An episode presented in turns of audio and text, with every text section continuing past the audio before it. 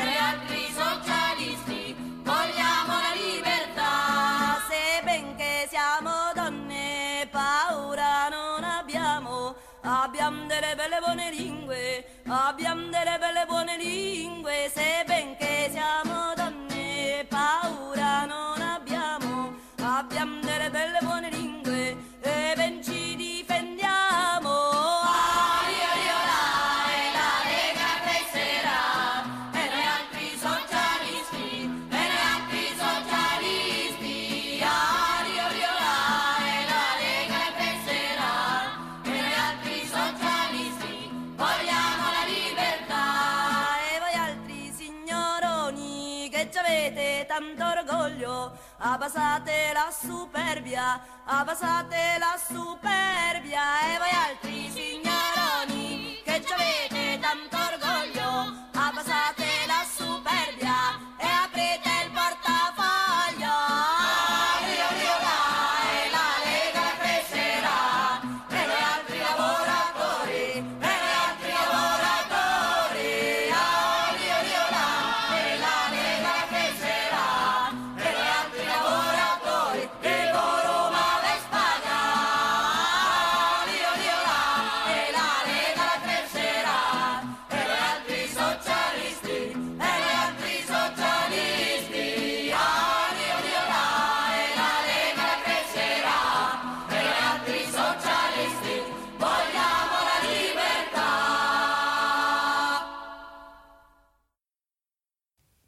Willkommen und hallo. Wir sind Sascha Und Robin. von der Initiative Frauenkampftag Bochum. Wir begrüßen euch ganz herzlich auf unserer feministischen Großbaustelle. Hallo. Under Feminist Construction ist das Motto der diesjährigen feministischen Aktionswochen. Der Fokus liegt dabei auf dem Thema Feminismus, Arbeit und Kapitalismus. Und dies hier ist der Podcast zur dezentralen Demo zum Frauenkampftag 2021. Genau. Das Lied, was wir eben gehört haben, ist ein Lied, das insbesondere Frauen der italienischen Bauernbewegung eine Stimme gegeben hat, um sich gegen die Landbesitzer zu erheben und für ihre Rechte zu kämpfen. Das Lied wurde Ende des 19. Jahrhunderts geschrieben. Dieses Jahr hat die Organisation der feministischen Aktionswochen wieder in einem Bündnis stattgefunden. Gemeinsam haben das antisexistische Aktionsbündnis Ruhr, das Atelier Automatik, die Initiative Frauenkampftag Bochum und der feministische Lesekreis ein umfangreiches und vielfältiges Programm auf die Beine gestellt. Ihr könnt euch in den nächsten Wochen auf verschiedene Vorträge, Workshops, eine große Schaufensterausstellung und vieles mehr freuen. Organisiert wurden die Vorträge von vielen Bochumer Initiativen. Also freut euch drauf, äh, Neues zu lernen und Neues zu erfahren. Die Demo zum Frauenkampftag im letzten Jahr, am 7. März, war eigentlich die letzte Großdemo, die in Bochum stattfinden konnte, ohne eine Maskenpflicht oder sonstige Auflagen aufgrund von Corona. Letztes Jahr mussten schon ganz viele Veranstaltungen dann ins Digitale verlegt werden. Aber daher sind wir dieses Jahr schon viel erprobter in der Durchführung digitaler Veranstaltungen. Auch dieses Jahr wird ein Großteil unserer Veranstaltungen im Netz stattfinden. Dieses Jahr starten die feministischen Aktionswochen mit einer dezentralen Demo zum Frauenkampftag. Wir haben uns äh, aufgrund der derzeitigen Fallzahlen dazu entschieden, ein alternatives Demokonzept zu veranstalten. Dazu haben wir verschiedene feministische Baustellen in der Bochumer Innenstadt errichtet. Dort könnt ihr euch dann die Redebeiträge anhören, Infomaterial abstauben und die ein oder andere Überraschung erleben. Die Baustellen bearbeiten aktuelle feministische Themen wie zum Beispiel Schwangerschaftsabbrüche, geschlechtsspezifische Gewalt in Zeiten von Corona und Hass gegenüber Flint-Personen im Netz. Es finden außerdem Wutausbrüche statt und es werden Bücherschränke einem feministischen Umbau unterzogen. Mit dem Podcast wollen, die, wollen wir die feministische Baustelle auch zu euch nach Hause bringen. Ihr könnt dem Podcast natürlich auch begleitend zur Demo lauschen. Die diesjährige Route unserer dezentralen Demo, die ihr dann in kleinen Gruppen alleine oder in Gedanken ablaufen könnt, ist Überraschung fast die gleiche Route wie in den letzten beiden Jahren. Wir starten, wie auch in den letzten beiden Jahren, am Hauptbahnhof werden dann ähm, Richtung Innenstadt, ähm, kurz über den Südring Richtung Hellweg abbiegen, auf die Massenbergstraße und dann auf dem Boulevard Richtung Rathaus weiterlaufen. Dort wird es auch den ersten ähm, Redebeitrag geben, beziehungsweise die ähm, erste Station neben unserer Startstation am Hauptbahnhof. Weiter geht es über den Westring auf die Alleestraße, ähm, links auf die Schmidtstraße und dann sind wir auch schon bei der nächsten Station, und zwar dem Atelier Automatik. Ähm, weiter geht es dann über die Rottstraße, über den Südring, auf die Brüderstraße ins Bermuda-Dreieck, wo es die nächste Station ähm, zu finden gibt. Durch das Bermuda-Dreieck durchgelaufen wird es dann ähm, über die Viktoriastraße ins Ehrenfeld gehen, über die alte Hattinger Straße. Dort wird dann auf dem Hans-Ehrenberg-Platz die vorletzte Station zu finden sein und schließlich enden wir dann wieder am Schauspielhausplatz. Wie es auf einer richtigen Demo üblich ist, gehen wir jetzt zu unserem Startpunkt am Hauptbahnhof. Dort wird unser Aufruf verlesen. Under Feminist Construction am 19. März 1911 feierten Frauen in Europa erstmals den Internationalen Tag der Frauen. Seit dem 8. März 1921, seit genau 100 Jahren, wird er jährlich gefeiert. Seine Ursprünge hat der Tag in der proletarischen Arbeiterinnenbewegung. Im Zentrum stand zu Beginn die Erkämpfung des Frauenwahlrechts. Im Januar 1919 konnten deutsche Frauen das erste Mal in der Geschichte wählen und gewählt werden. In der Schweiz mussten Frauen bis 1971 warten, bis sie auf Bundesebene dieses Recht beanspruchen konnten. Die Einführung hing von einer männlichen Volksabstimmung ab, ebenso wie in Liechtenstein als europäisches Schlusslicht, wo Frauen erst 1984 das Wahlrecht erhielten. Auch heute noch gibt es Länder, in denen das Frauenwahlrecht erschwert oder vorenthalten wird. Dazu gehören Bhutan, Brunei und Saudi-Arabien. Als in Deutschland das Wahlrecht für Frauen errungen war, rückten andere Forderungen in den Mittelpunkt des Kampfes, wie beispielsweise Arbeitsschutzgesetze oder das Recht auf eine legale Abtreibung. Mittlerweile ist der 8. März zu einem Tag geworden, an dem weltweit Flint-Personen, also Frauen, Lesben, Inter-, Nichtbinäre und Transpersonen, ihre Forderungen auf die Straßen tragen. So haben letztes Jahr am 8. März in Santiago, der Hauptstadt Chiles, rund zwei Millionen Flint demonstriert. Und auch auf den Philippinen, in Nepal und in Pakistan kämpften sie für ihre Rechte und gegen Gewalt. In Südafrika wird jährlich am 9. August der National Women's Day gefeiert, der an einen Protestmarsch von südafrikanischen Frauen erinnert, die am 9. August 1956 eine Demonstration veranstalteten, um gegen die Apartheidgesetze zu demonstrieren. Construction Areas Baustellen. Doch es gibt auch weiterhin unzählige Baustellen zu verzeichnen, an denen feministische Arbeit geleistet werden kann und muss. Die Corona-Pandemie hat das Leben vieler Menschen weitreichend verändert. Finanzielle Sorgen, soziale Isolation und die Arbeit im Homeoffice oder der Verlust des Arbeitsplatzes belasten viele Menschen. Durch Homeoffice, Kurzarbeit, geschlossene Kitas und Schulen spielt sich seit dem ersten Lockdown fast das ganze Leben zu Hause ab. Mehr Zeit zu Hause bedeutet auch mehr Arbeit im Haushalt und mehr Pflegearbeit. Nach gut einem Jahr Pandemie ist deutlich geworden, dass Flint-Personen diejenigen sind, die die Mehrarbeit im Bereich häuslicher Sorgearbeit übernehmen und dass ein Großteil sogenannter systemrelevanter Berufe von Flint-Personen ausgeführt werden. Für viele kommt es im ohnehin schon belastenden Alltag zu Doppel- und Dreifachbelastungen. Existenzängste, Ausgangssperren und Unsicherheiten belasten Familien und führen nicht selten zu Streit und Gewalt.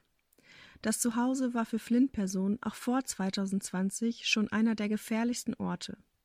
Doch laut Ärztekammer hat die häusliche Gewalt während der Pandemie deutlich zugenommen. In Deutschland gibt es nach wie vor nicht genügend Beratungsstellen und Zufluchtsorte für Flint-Personen, die das auffangen könnten. Die Isolation und der Rückzug ins Häusliche kann auch ein Privileg sein. Die Pandemie trifft Menschen, die gar nicht die Möglichkeit haben, sich zu isolieren, besonders hart. Wohnungslose Menschen sind aufgrund des Mangels an Rückzugsmöglichkeiten nicht nur einem höheren Infektionsrisiko ausgesetzt, auch eine Infektion selbst kann für sie deutlich gefährlicher werden. Sie haben keinen Ort, an dem sie sich auskurieren können, und viele von ihnen sind nicht versichert. Die Situation ist für sie besonders bedrohlich. Auch Geflüchtete sind von der Pandemie besonders hart betroffen, vor allem die Menschen in den Lagern an den EU-Außengrenzen.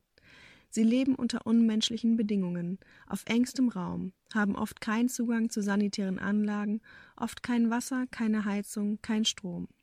Sie warten Tag für Tag auf politische Entscheidungen. Regeln zum Schutz vor Infektionen sind hier kaum umsetzbar. Am 19. Februar 2020 wurden in Hanau zehn Menschen bei einem rassistisch motivierten Anschlag eines Rechtsterroristen getötet. Der Täter veröffentlichte ein Manifest, in dem er neben Verschwörungstheorien und Rassismus auch extreme Anspruchshaltung an Frauen stellt und ein misogynes Weltbild offenbart. Er schreibt, er würde sich mit nichts anderem als dem Besten zufrieden geben. Die Anspruchshaltung dahinter, angeblich das Beste zu verdienen und seine Ansprüche auf keinen Fall herunterzuschrauben, impliziert eine sexistische und herabwürdigende Sichtweise auf Frauen als eine Art Prestigeobjekt. Hier wird deutlich, wie Rassismus und frauenfeindliche Ideologien zusammengehen. Dahinter steckt oftmals eine Verschwörung, ein vermeintlich exklusives Wissen darüber, wie die Welt wirklich ist, das extrem rechte, frauenfeindliche und antisemitische Strömung miteinander vereint. Auch der Attentäter von Halle, der seine Tat streamte, kombinierte antifeministische, rassistische und antisemitische Inhalte zu einer für ihn plausiblen Verschwörung. Diese Querverbindungen sind gefährlich. Frauenfeindliche, sexistische, rassistische, extrem rechte und antisemitische Ideologien werden durch die Theorie einer Verschwörung, die all diese Ressentiments zusammenbringt, kompatibel und vernetzbar. Rechtsterroristische Anschläge dürfen nicht mehr als Einzelfälle betrachtet werden. Sie müssen angemessen eingeordnet werden, um die ganze Gefahr und das rechtsextreme Vernetzungspotenzial offenzulegen und zu sabotieren. In Polen wurde während der Pandemie im Oktober 2020 ein Gesetz verabschiedet, das der Kontrolle des Körpers und der reproduktiven Selbstbestimmung von gebärfähigen Menschen dient.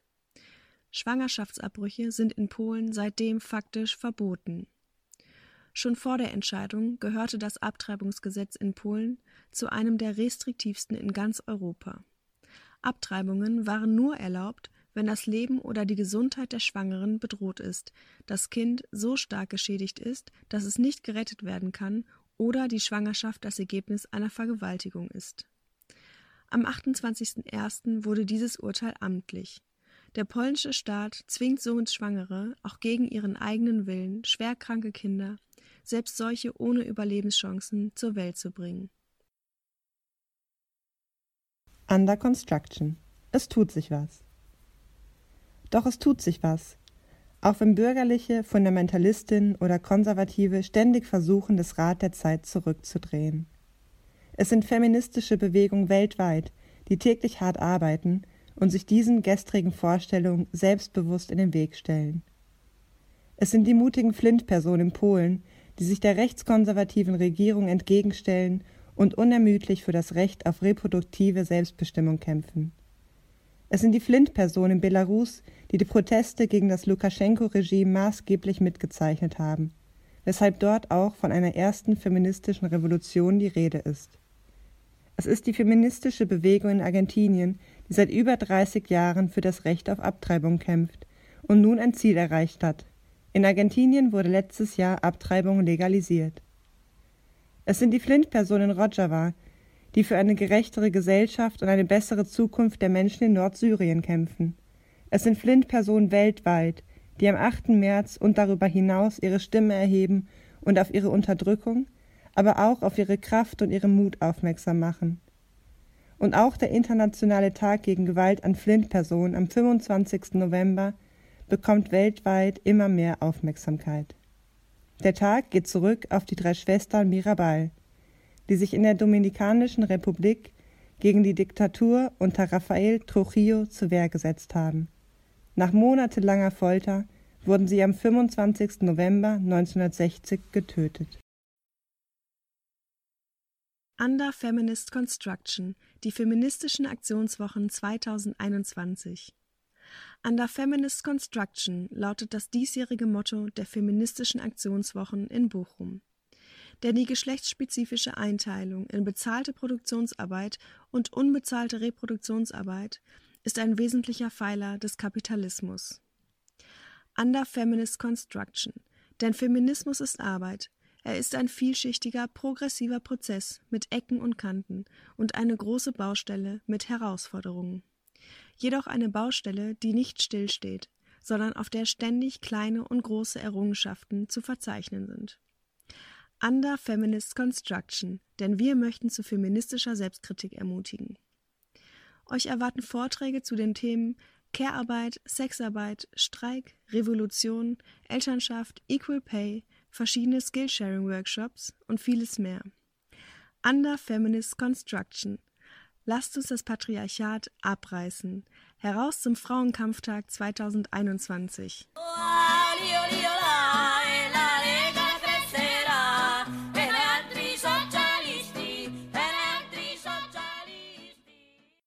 Es folgt eine Bildbeschreibung des diesjährigen Designs.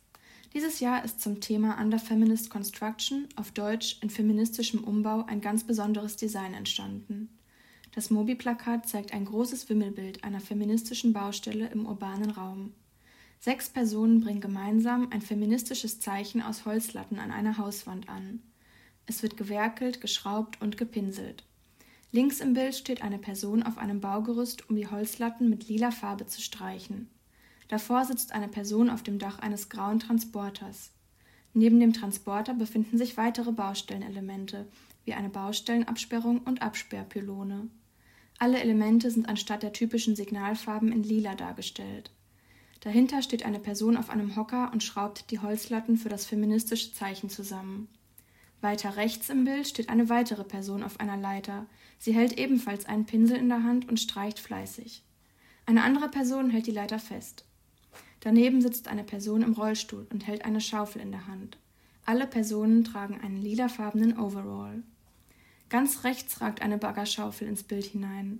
Von der Hausfassade im Hintergrund hängt ein Transpi mit der Aufschrift Feministische Aktionswochen 8. März bis 28. April und dezentrale Demo am 8. März 2021 14 bis 19 Uhr.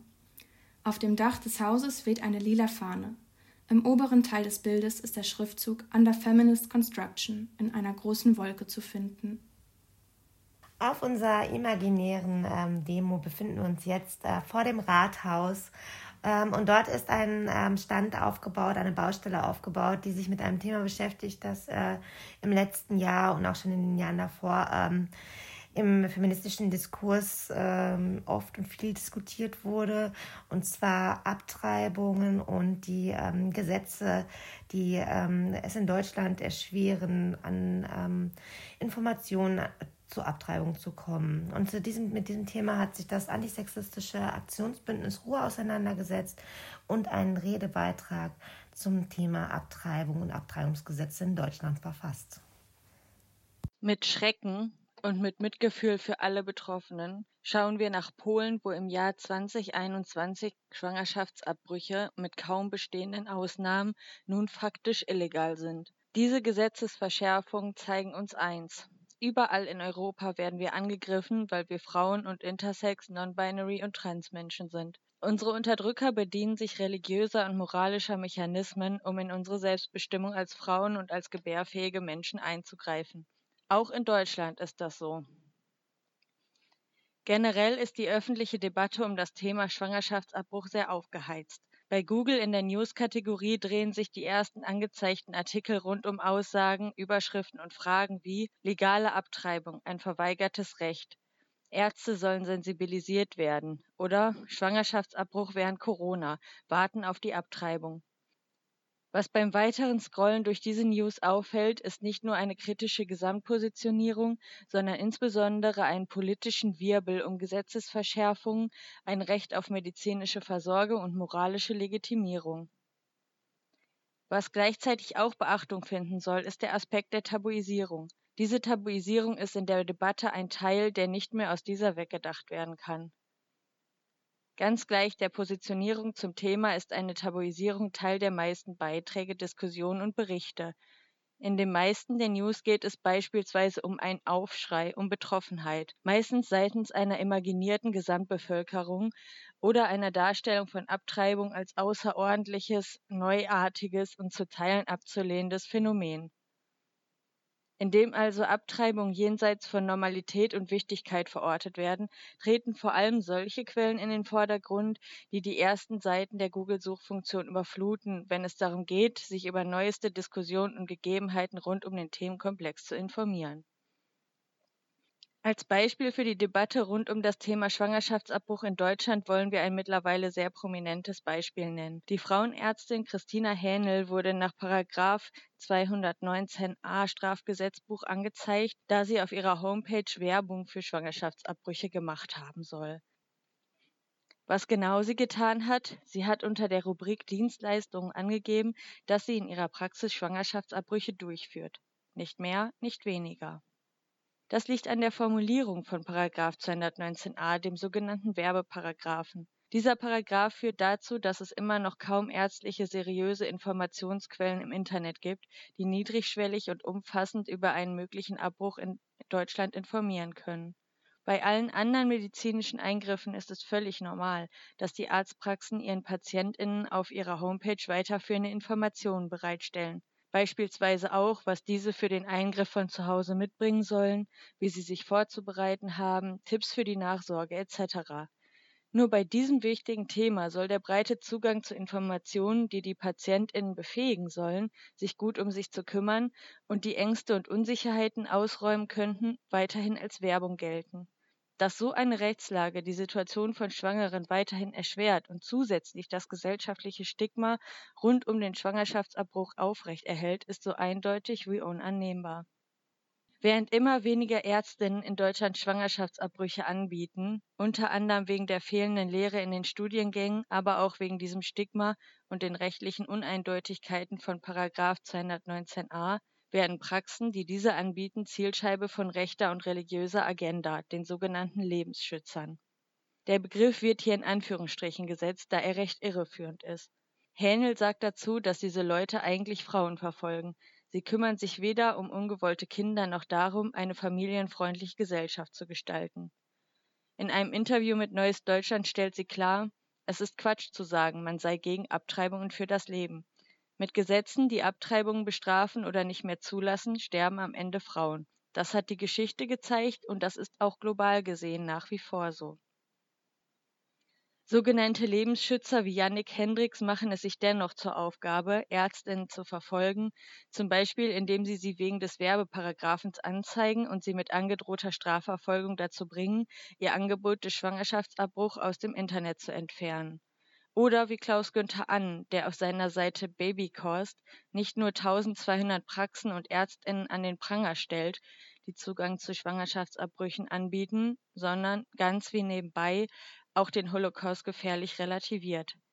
Problematisch an der ganzen Sache ist nicht nur, dass Frauenfeinde so den Rechtsstaat nutzen können, um Ärztinnen unter Druck zu setzen, sondern auch, dass die medizinisch wichtigen Informationen durch den Werbeparagraphen unter Verschluss bleiben und nur auf wenigen Seiten wie der der Bundeszentrale für gesundheitliche Aufklärung thematisiert werden. Während Abtreibungsgegner wie Klaus Günther Ann ihre menschenfeindlichen Ansichten über Schwangerschaftsabbrüche genauso wie Fehlinformationen und schwarze Listen mit Ärztinnen einfach so im Internet verbreiten können. Auch die Shoah-Relativierung, die mittels Annens Seitentitel Babycores betrieben wird, zeigt, wie menschenverachtend die selbsternannten Lebensschützer vorgehen. So ein Vergleich von Schwangerschaftsabbruch und Holocaust ist allen Betroffenen gegenüber, ob nun ungewollt schwanger oder Holocaust überlebend bzw. betroffen, schmerzhaft und unfassbar respektlos. Hähnel klagte gegen den Vergleich von Schwangerschaftsabbrüchen mit dem größten Verbrechen der menschlichen Geschichte und gewann. Lernen tun wir aus dieser Geschichte eines. Den AbtreibungsgegnerInnen geht es nicht um die Wertigkeit des Lebens, wenn sie gegen ÄrztInnen, Dozierende die Schwangerschaftsabbrüche lehren und ungewollt Schwangere hetzen. Ihnen geht es um weitere Eingriffe in die Selbstbestimmung von schwangeren Personen. Und es ist an der Zeit, ihnen dafür die rechtliche Grundlage endgültig zu entziehen.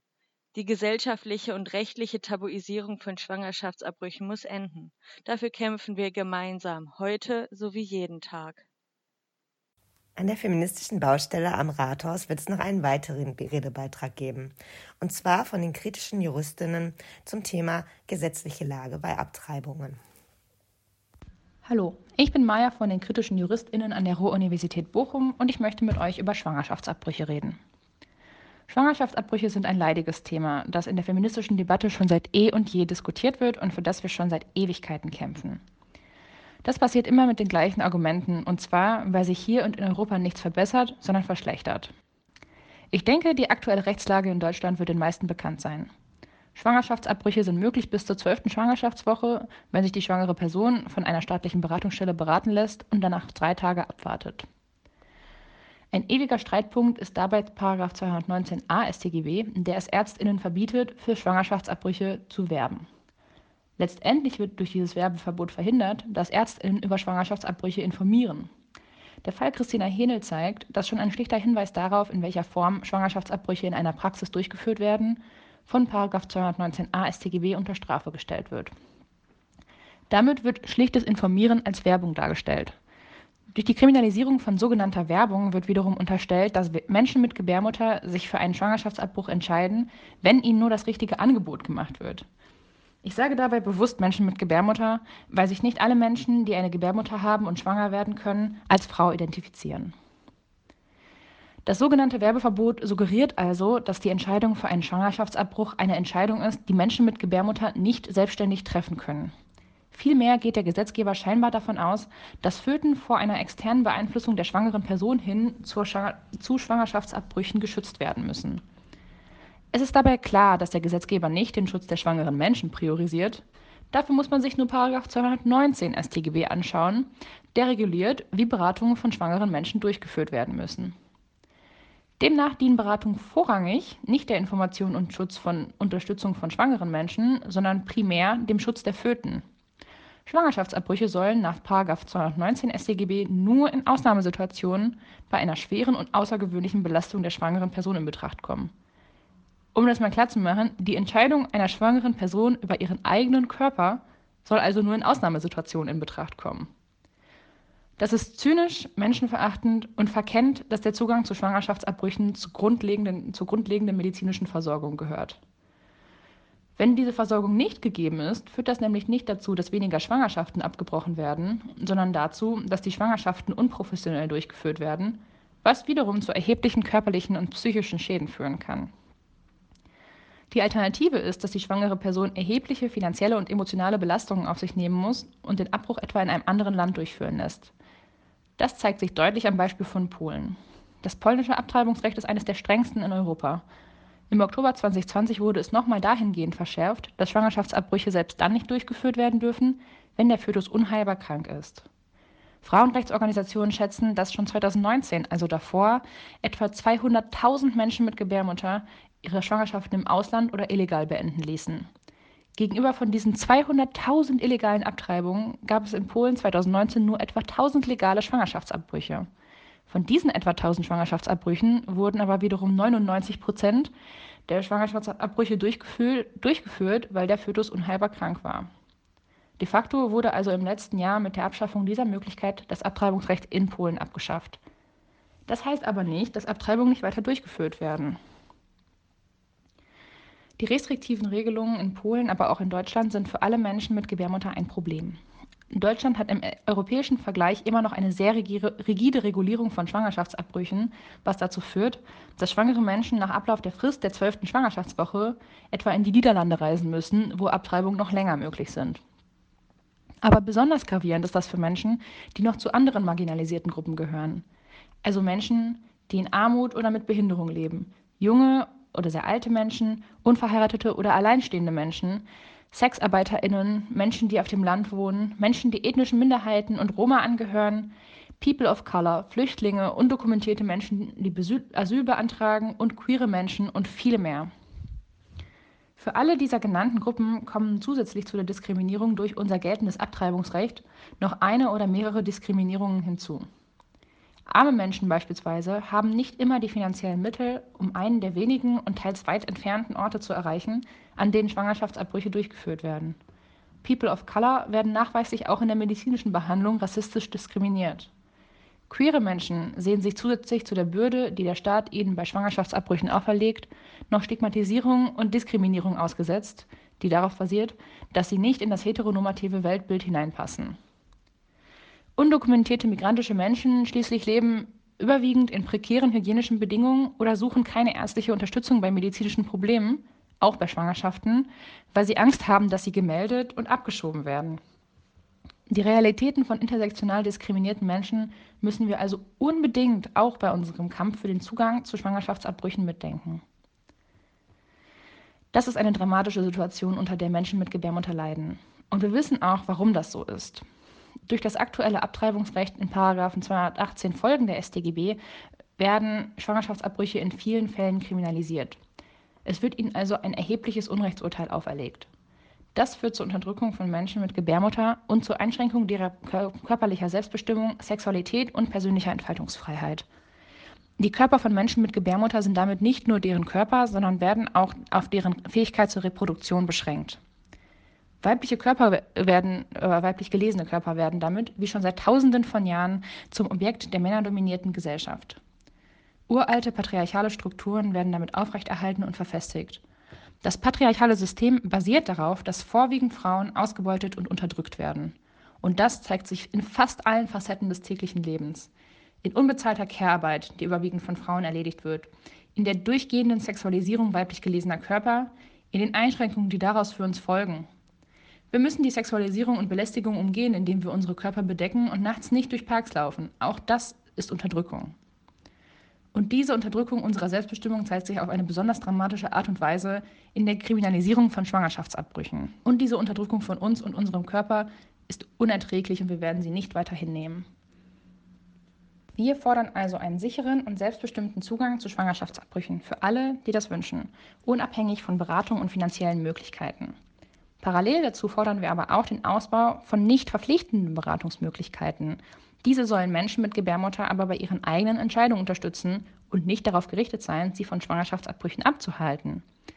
Insgesamt muss es möglich sein, dass sich die schwangere Person umfassend informieren kann, insbesondere natürlich durch Ärztinnen, also weg mit 219a StGB. Das Abtreibungsrecht als Gesamtes muss außerdem raus aus dem StGW und der Kriminalisierung, denn hierbei geht es um unsere körperliche Selbstbestimmung. Das darf nicht bestraft werden. Auch religiöse, und Wert, äh, religiöse Werte und Vorstellungen dürfen niemals einen Einfluss auf die Selbstbestimmung von Menschen mit Gebärmuttern haben. Und schließlich fordern wir das Ende der Unterdrückung von weiblich gelesenen Körpern und Körpern von Menschen mit Gebärmuttern. Und in diesem Sinne einen schönen Frauenkampftag.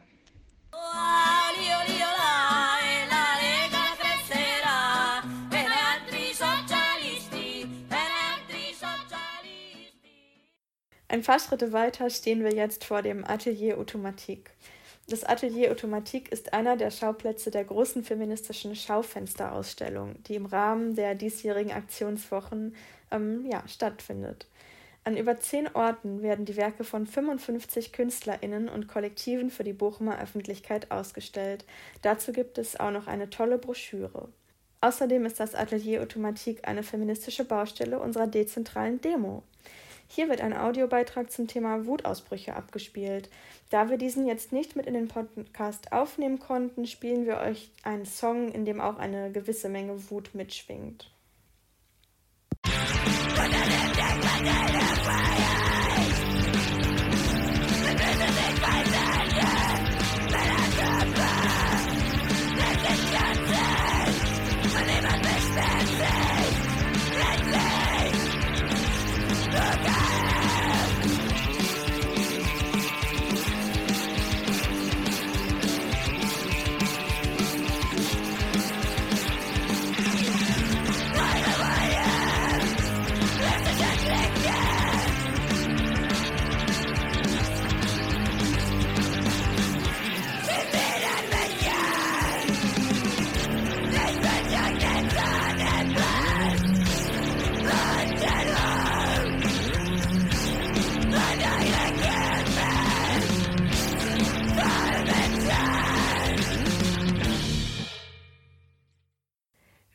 Auf unserer Demo jetzt am Bermuda-Dreieck angekommen.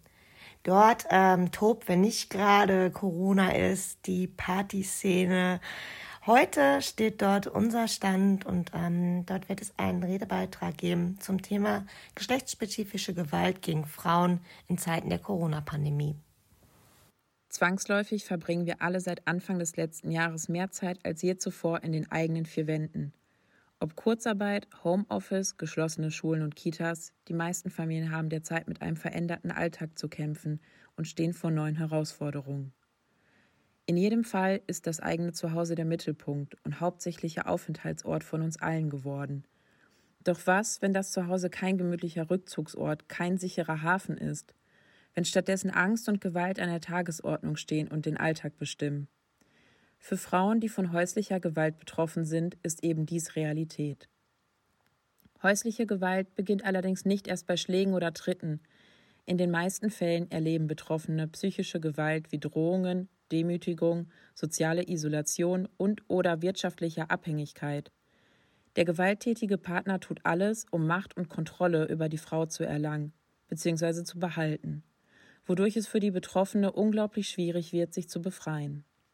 Es ist davon auszugehen, dass der größte Teil der Straftaten, die im Kontext häuslicher Gewalt begangen werden, aus verschiedenen Gründen nicht zur Anzeige gebracht werden und somit im Verborgenen bleiben.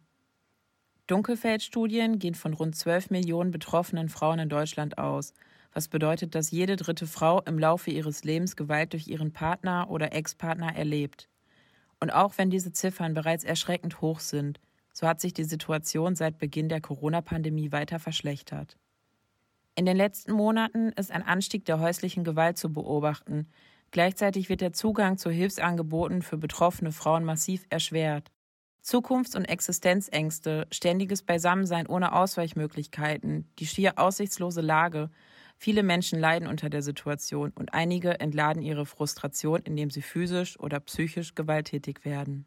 Frauen und Kinder, die zuvor wenigstens in den Arbeitszeiten des Partners vor Übergriffen geschützt waren, und diese Zeitfenster darüber hinaus eventuell für die Kontaktaufnahme mit Hilfeeinrichtung oder zur Flucht aus der Wohnung nutzen konnten, sind nun rund um die Uhr überwacht.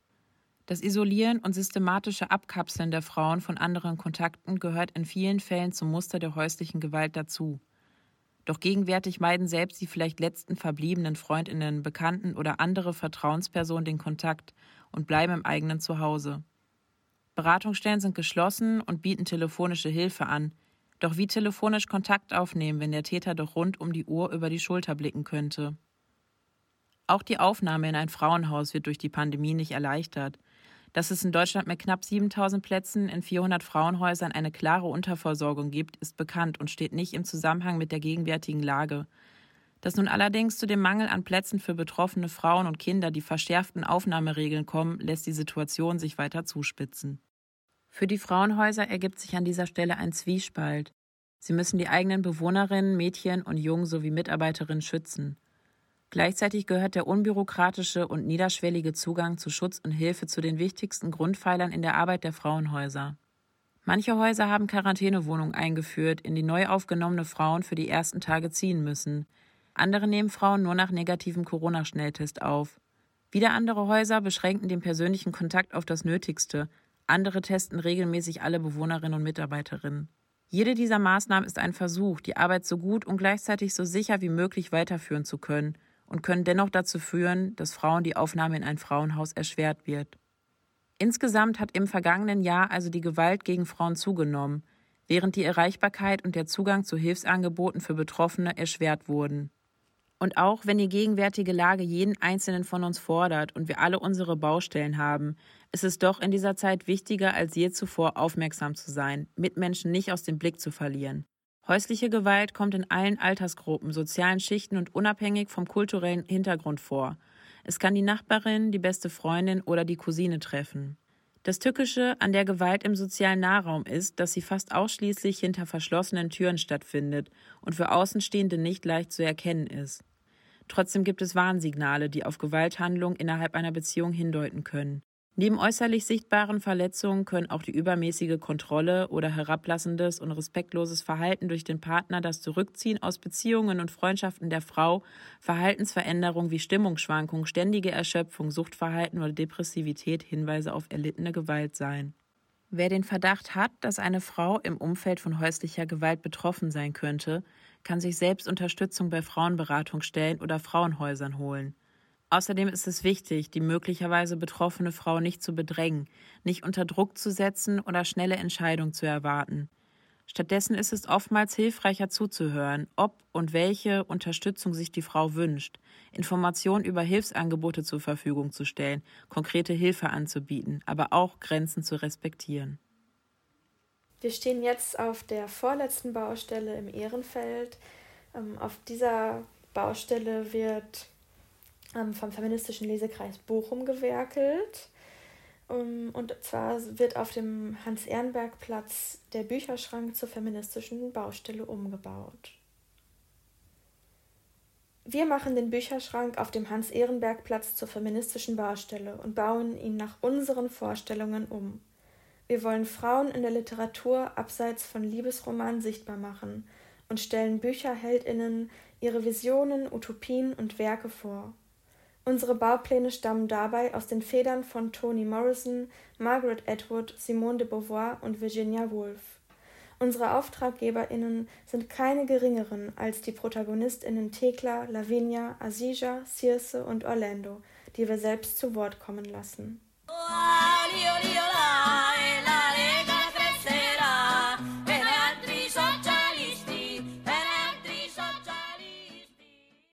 Durch die Corona-Pandemie hat sich sehr viel ins Netz verlagert. Neben schönen Sachen wie unserer Demo oder unserer Veranstaltung finden sich dort auch immer mehr Hass, Hetze und Misogynie. Zu diesem Thema folgt jetzt ein Redebeitrag an unserer letzten Station am Schauspielhaus. Triggerwarnung. Der folgende Redebeitrag thematisiert sexualisierte Gewalt an Flint-Personen, Hassrede und Terroranschläge. In dem nachfolgenden Redebeitrag geht es um misogyne Hasskriminalität im Internet. Wenn du dich jetzt fragst, warum das Thema eine dringliche feministische Baustelle ist, dann spitz die Ohren. Wir geben eine kurze Einführung in die Materie.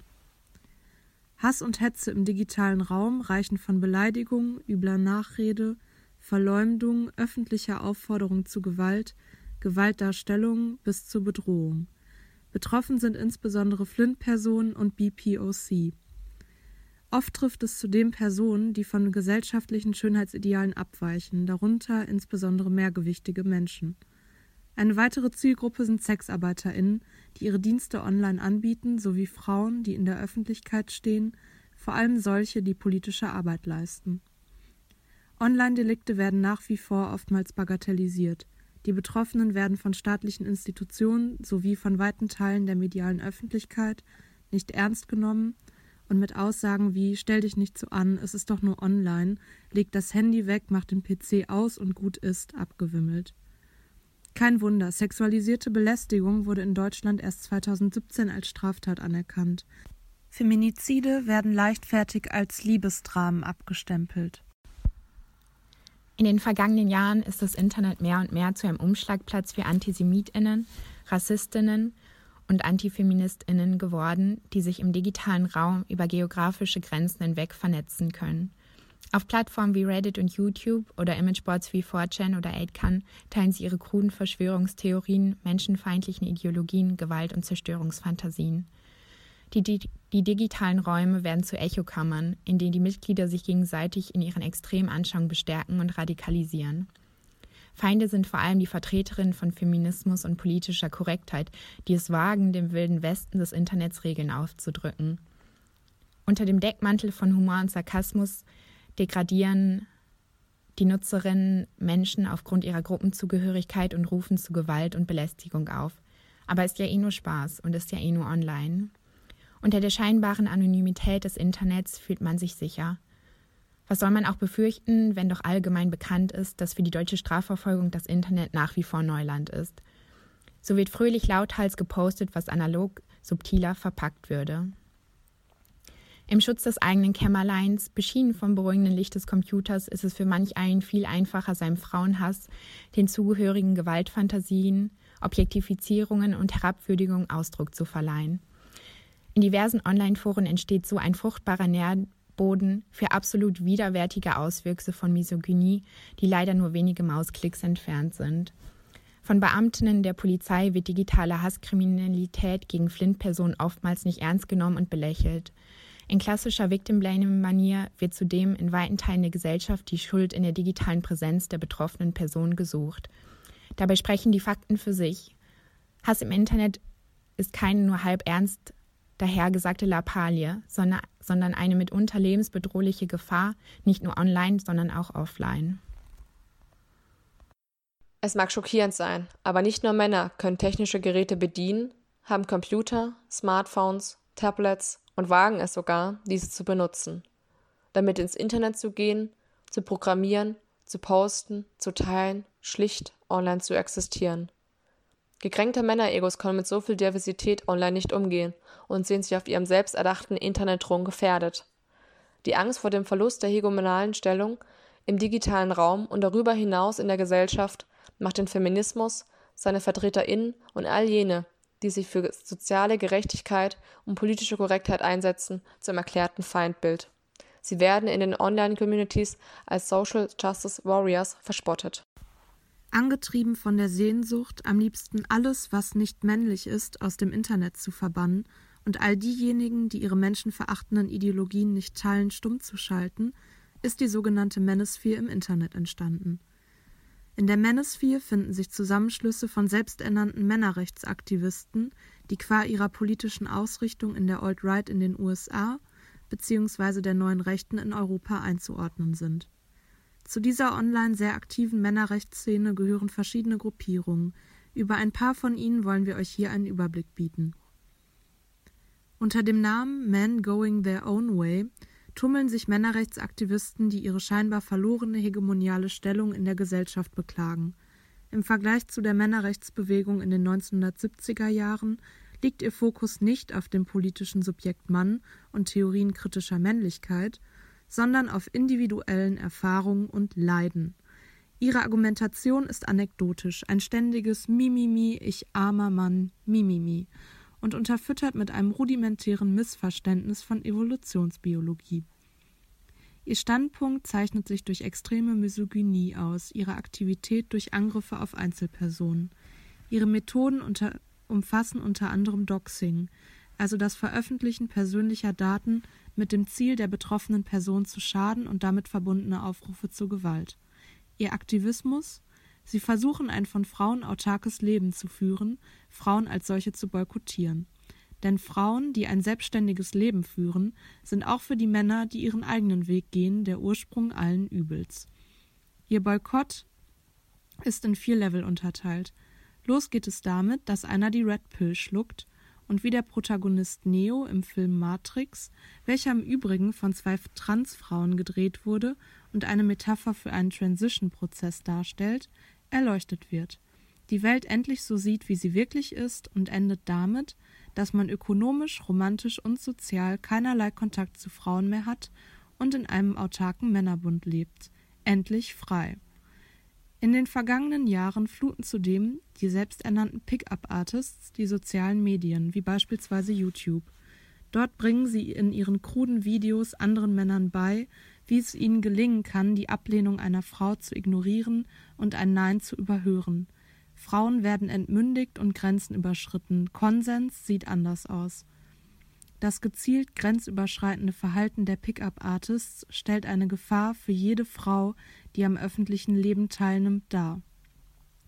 Frauen werden entmenschlicht, als Beute betrachtet, die von einem selbsternannten Jäger geschnappt werden muss. Sie werden objektifiziert und sexualisiert. Über die fortwährende Reduzierung von Frauen auf ihren Körper, dessen Bewertung und Herabwürdigung wird versucht, sich Macht über den weiblichen Körper zu verschaffen. Die Pickup-Artists bedienen sich extremst emotional manipulierender Strategien. Sie versuchen es so darzustellen, als sei ihre Bereitschaft zum Beischlaf reine Barmherzigkeit. Die Strategie der negativen Komplimente mutierte zum Exportschlager und hat auch außerhalb der Pickup-Artist-Szene ihre mackernden Liebhaber. Wir kennen das mit Sicherheit fast alle. Beim Scheitern an der frauenverachtenden Strategie wird die Schuld nicht dieser Strategie gegeben, sondern, wer hätte es gedacht, den Frauen. Also ab geht's in die Incel-Szene. Zitat Veronika Kracher. Der Weg vom gekränkten Nice Guy über den Pickup-Artist zum Incel ist ein Weg, den viele Männer beschritten haben. Zitat Ende. Incel steht für Involuntary Celibate. Unfreiwilliges Zölibat, also ein Mensch, der unfreiwillig sexuell enthaltsam lebt. Entstanden ist dieser Begriff in Nordamerika, in Deutschland geriet die Community der Incels erst in den öffentlichen Fokus, nachdem die Nähe des rechtsextremen Attentäters aus Halle zur Incel-Szene bekannt wurde. Der Begriff Involuntary Celibate wurde 1993 eigentlich von einer queeren Frau erfunden, die, nachdem sie ihre erste Partnerin gefunden hatte, einen Ort für Austausch und Reflexion für andere Menschen mit Schwierigkeiten bei der Partnerinnensuche schaffen wollte, um diesen Mut zu machen. Doch wo sexuell frustrierte Männer die Chance bekommen, ihrer Frustration Raum zu geben, ist Misogynie und Antifeminismus oft Resultat. Und so wurde aus einer reflektierten Selbsthilfeseite ein rechtsextremer Männerverbund mit einem eingeschworenen Feindbild Frauen. Der Umgang miteinander basiert, Zitat Anfang, auf emotionaler Kälte, Zynismus, vermeintlich ironisch zelebrierter Menschenfeindlichkeit und infantilem Provokationsgehabe. Zitat Ende, ebenfalls Veronika Kracher. Ziel ist der Umgang mit der eigenen Traurigkeit. Männer wird in, Männern wird in einer patriarchalen Sozialisation das vermeintliche Recht auf weibliche Zuwendung schon von klein auf garantiert. Das Erlernen eines rationalen Umgangs, vor allem mit negativen Emotionen, bleibt auf der Strecke. Also wird die Schuld externalisiert und auf ein geteiltes Feindbild projiziert. Durch diese Gemeinschaft Gemeinsamkeiten entsteht dann ein vermeintliches Gruppengefühl. Incels sind Verfechter der sogenannten Blackpill-Ideologie, die aus der Redpill-Ideologie, die beispielsweise Pickup-Artists und andere Männerrechtsaktivisten vertreten, entstanden ist. Die selbsternannten Redpiller sind der Meinung, dass Männer mittlerweile die seien, die gesellschaftlich unterdrückt werden. Von Frauen, die beispielsweise mit Schwangerschaften und falschen Vergewaltigungsvorwürfen die Kontrolle über Männer haben, weshalb Mann nun in permanenter Angst vor der weiblichen Sexualität leben müsse. Wenn beispielsweise ein Mann mit seinen absolut widerwärtigen Strategien keine Erfolge bei Frauen verzeichnen kann, liegt das daran, dass er schlicht zu hässlich ist, um überhaupt Erfolg bei den komplett oberflächlichen Frauen zu haben. Daraus bildet sich die Blackpill-Ideologie. Incels gehen davon aus, dass sie niemals Erfolg bei Frauen haben werden und aufgrund ihrer Unattraktivität für immer sexlos bleiben müssen. Was ziemlich perfide ist, denn die Oberflächlichkeit, die Incels Frauen vorwerfen, reproduzieren sie selbst. Denn wir Frauen sind laut Incels dämonische Nymphomanen, die am liebsten alles bespringen würden, was nach Alphamännchen aussieht, das vermeintliche Gegenteil eines Incels. Auch perfide ist, dass Incels sich gegenseitig nicht unterstützen, geschweige denn nett miteinander umgehen, sondern ihr Gruppenzusammenhalt darauf basiert, sich gegenseitig fertig zu machen um sich so immer weiter gegenseitig in seinem Selbsthass anzustacheln, bis zu Aufrufen zum Selbstmord. Veronika Kracher benutzt für dieses Verhalten den Begriff digitale Selbstverletzung. Dieses Miteinander befeuert die Dynamik und sorgt für weitere Radikalisierung durch gegenseitige Bestätigung für das oben genannte Frauenbild. So ist es schwer, aus diesem Kreis herauszubrechen, da man einerseits die Opferrolle bestärkt und andererseits die Schuld für dieses vermeintlich ausweglose Situation dem gemeinsamen Feindbild in die Schuhe schiebt. Die Folge Frustration schlägt in brutalen Hass um. Extremer Frauenhass verweilt jedoch nicht nur in den Sphären des Internets, sondern wird immer öfters in Form von Beleidigung, Bedrohung und Gewalttaten oder gar frauenfeindlichen Terroranschlägen auf die Straße getragen. 2019 wurde durchschnittlich alle zwei bis drei Tage eine Frau von ihrem Partner bzw. Ex-Freund getötet. Alle 33 Minuten wird versuchte oder vollendete Körperverletzung an einer Frau im häuslichen Umfeld zur Anzeige gebracht. Oft werden diese Taten als Beziehungsdramen romantisiert und nur selten hinter die Kulissen geschaut. Tut man dies doch, zeigt sich schnell, dass viele Täter vor allem online aus ihrem misogynen Gedankengut kein Hehl gemacht haben. Hass und Hetze, die sich online formieren und radikalisieren, haben gefährliche Auswirkungen für die analoge Welt. Resultat dessen sind gezielte Angriffe und Anschläge auf Flint-Personen und BPOC. Attentäter, die die menschenfeindliche Ideologie der Online-Communities auf die Spitze treiben, werden von ihren Anhängern als Helden verehrt. Der Hass, die extreme Abwertung und Entmenschlichung von Frauen, die in den digitalen Communities verbreitet wird, kann tödlich enden. Der Satz, es ist doch nur online, zählt eben nicht. Um das anzuerkennen, nützt ein Blick in die jüngste Vergangenheit. Im Manifest des Attentäters von Otoya, der 77 Menschen erschoss und acht weitere mit einer Autobombe umbrachte, hetzte dieser gegen die Feminisierung der europäischen Kultur durch einen radikalen Feminismus, der die muslimische Immigration befördere. Seine Lösung? Die gezielte Ermordung von Frauen. Der Terrorist, der in Christchurch 50 BesucherInnen zweier Moscheen in Neuseeland erschoss und viele weitere verletzte, eröffnet sein Manifest mit dem Satz It's the birth rates. Es sind die Geburtenraten, den er dreimal wiederholt.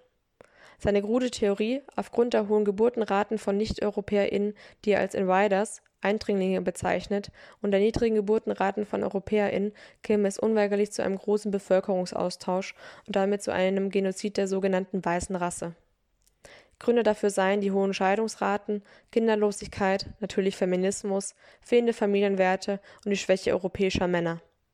Er appelliert an Frauen, sie sollten doch bitte schön mehr weiße Kinder gebären und so den Erhalt der weißen Rasse sichern. Das Wort Geburtenrate verwendet er auf 74 Seiten 43 Mal. Nicht überraschend bediente sich der Attentäter von Halle, der seine Tat live im Internet streamte, ähnlichen Argumentationsmustern. Er beklagt, dass der Feminismus an der sinkenden Geburtenrate im Westen schuld sei. Hinter dieser Aussage steht dieselbe krude Ideologie wie bei den vorhergenannten Tätern. Hinzu kommt, dass die Musik, die er in seinem Livestream spielt, eindeutig der Inselszene zuzuordnen ist. Der Attentäter von Hanau äußert in seinem Manifest neben Verschwörungsmythen und Rassismus extreme Anspruchshaltungen an Frauen, die ihm Liebe, Zuneigung und Aufmerksamkeit schulden würden, und offenbart so sein misogynes Weltbild. Er schreibt, er würde sich, mit nichts anderem als dem Besten zufrieden geben. Die Anspruchshaltung dahinter angeblich das Beste zu verdienen und die eigenen Ansprüche auf keinen Fall runterzuschrauben, impliziert eine sexistische und herabwürdigende Sichtweise auf Frauen als eine Art Prestigeobjekt. Antifeminismus ist der ideologische Kern, der RechtsextremInnen, AntisemitInnen und RassistInnen eint. Nach all diesen beispiellosen Gewaltverbrechen ist es erschreckend, dass in Deutschland keine Statistiken zu deliktübergreifenden, frauenfeindlichen Taten geführt werden und somit die Größe der Gefahr unerkannt bleibt. Umso gnädiger, dass Horst Seehofer vor wenigen Tagen äußerte, dies ändern zu wollen. Was ein Held. Es bleibt jedoch offen, wie lange sein neu entdecktes Engagement hält und wie tief es greift. Denn dass auch die Polizei ein Teil des Problems ist, ist nach NSU 2.0 und immer wieder öffentlich werdenden rechtsextremen Gruppen in der Polizei kein Geheimnis. So überrascht es bei dem ganzen Trauerspiel niemanden, dass die strafrechtliche Verfolgung misogyner Vergehen, vor allem im Internet, eher mau aussieht und jeder seinem Antifeminismus freien Lauf lassen kann, ohne Konsequenzen befürchten zu müssen. Doch nicht nur die Polizei leistet hierbei mal wieder einen bescheidenen Job, auch viele Internetplattformen kommen dem Löschen von frauenfeindlichen Content nicht wirklich nach, tolerieren ihn mitunter und schlagen aus dem Traffic, den explizite Inhalte generieren, Profit. Die Allmacht der Algorithmen ist in diesem Zusammenhang auch nicht hilfreich, da diese den entsprechenden Content reproduzieren und eine Filterblase entstehen lassen. Wir fordern diese endlich zur Verantwortung, Hass gegen Flint-Personen auf ihrer Plattform keinen Platz zu bieten. Bestehende Gesetze und Gesetzesentwürfe zielen in der Regulierung von Hassrede insbesondere darauf ab, die Befugnisse der Nutzerinnen beim Notice- und Takedown-Verfahren zu stärken. Es liegt also bei uns allen, beleidigende, diskriminierende und zur Gewalt aufrufende Inhalte online als solche zu markieren, zu melden und auf ihre Löschung zu bestehen. Die Verantwortung für die Erkennung von Hassrede darf jedoch nicht gänzlich auf die Verbraucherinnen abgewälzt werden. Plattformen, die Profit aus dem Traffic, der durch menschenverachtende Inhalte generiert wird, schlagen, müssen in die Verantwortung gezogen werden. Sie sind es, die dafür sorgen müssen, dass Hassrede in kürzester, kürzester Zeit erkannt und rigoros gelöscht wird. Möglich ist dies beispielsweise über den Einsatz künstlicher Intelligenz in der automatisierten Erkennung von Hassrede. Die technischen Möglichkeiten sind da. Sie müssen weiterentwickelt und vor allem konsequent eingesetzt werden. Unser Redebeitrag neigt sich nun dem Ende zu. Wenn wir euer Interesse und oder eure Wut wecken konnten, empfehlen wir euch wärmstens Veronika Krachers Buchvorstellung ihrer Veröffentlichung Incels – Geschichte, Sprache und Ideologie eines Online-Kults am 28.04.2021 im Rahmen der feministischen Aktionswochen. Zum Schluss haben wir noch eine kleine Quizfrage für euch vorbereitet. Wohin gehört der Satz, stell dich nicht so an, es ist doch nur online? A. In die Mottenkiste, B. In die Tonne oder C. Unterm Bagger begraben?